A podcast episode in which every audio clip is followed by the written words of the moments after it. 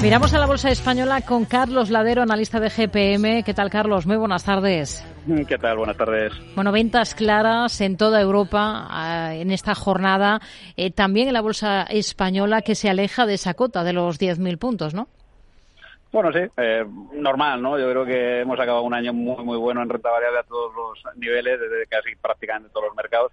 Y, bueno, una vez que, se ha cobrado el fee de éxito, como se suele decir en estos casos, pues bueno, pues lo normal es regular un poco, ¿no? Ese, ese empujón o ese rally final de año.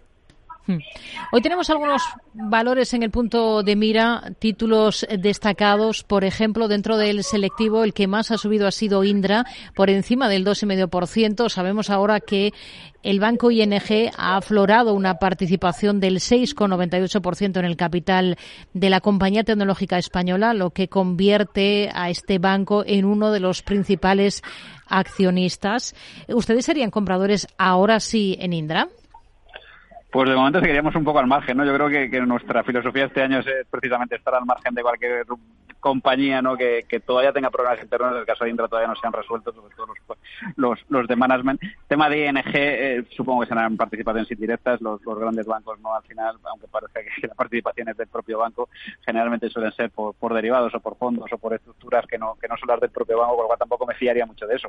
Entonces, en nuestro caso, creemos que, que, debemos seguir esperando, ¿no? A ver si se, resuelve internamente ¿no? su, situación, sobre todo accionarial y, y a nivel management.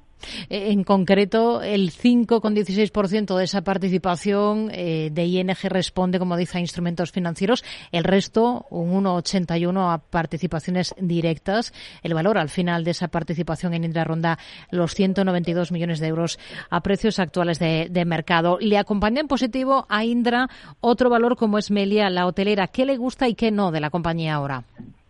Pues nos gusta la de la hotelera, la parte internacional, yo creo que todavía va a tener recorrido, ¿no? Y, quizá lo que lo que menos nos gusta es que yo creo que, quizá el crecimiento a doble dígito que ha tenido por pandemia, pues no se vaya a repetir, ¿no? En los próximos años, con lo cual, bueno, si atendemos un poco a, crecimiento del año pasado, pues seguir esa misma tendencia a la hora de, evaluar un precio objetivo sería erróneo, ¿no?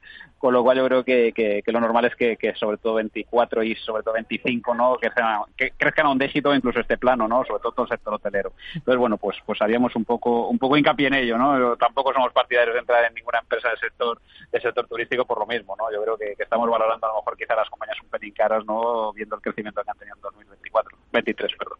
Sigue el varapalo en Solaria. Hoy vuelve a liderar los recortes del IBEX, más de un 6% se ha dejado, ha arrancado con muy mal pie el ejercicio del valor. Correcciones como estas que está teniendo, ¿le invitarían a, a comprar o todo lo contrario, estaría totalmente al margen de la compañía? Un Solaria, a pesar de ser un valor IBEX 35, yo creo que es el valor más, más volátil que ha habido en los últimos años ¿no? en, el índice, en el, en, el, IBEX 35. Con lo cual no me fiaría mucho ¿no? de esa volatilidad. Si nos gusta el sector y nos gusta la compañía, pues, pues deberíamos y podríamos estar. Y en caso de que no nos guste, debemos estar fuera. Pero no aprovechar estos vaivenes, porque como digo, Solaria yo creo que, fíjate, que hemos visto compañías que puntualmente han tenido volatilidad, pero Solaria yo creo que es la compañía más volátil que ha habido en los últimos años en el IBEX, si lo miramos en un plano de, de, sesiones de un año completo. ¿no? Con lo cual, pues, pues como digo, es decir, si si, nos gusta el sector, yo creo que es una buena compañía y si no nos gusta y queremos que ha tocado techo, como algunos piensan, pues lo mejor es esperar y buscar otros sectores. Una cosa más, otro de los valores más rezagados del IBEX desde el inicio de este año, IAG, hoy recibe el estímulo en forma de mejora de recomendación por parte de, de Goldman Sachs. ¿Cuál es la visión que tienen ustedes ahora para la aerolínea? Pues volvemos lo mismo al sector turístico, ¿no? Quizás es un sector que yo creo que, que, se ha sobrevalorado por, un crecimiento obviamente de doble dígito en, en, el 23 y no queremos que lo repita en el 24. En el caso de IAG es cierto que ha crecido bastante menos, pero también es cierto, ¿no? Que a nivel interno tiene operaciones como puede ser la de Europa, ¿no? Que todavía siguen, siguen coleando, ¿no? Y tenemos que ver cómo se resuelven. Eh, vuelvo a lo mismo, me, me, me, me, negaría a mí mismo si volviera a decir que IAG me puede interesar. Yo creo que de momento a nosotros este año nos interesan muy poquitas cosas y quizá en España menos aún, ¿no? Con lo cual, pues bueno, pues eh, nos mantendríamos al margen también de IAG. Carlos Ladero, analista de GPM, gracias, muy buenas tardes. Gracias a ti.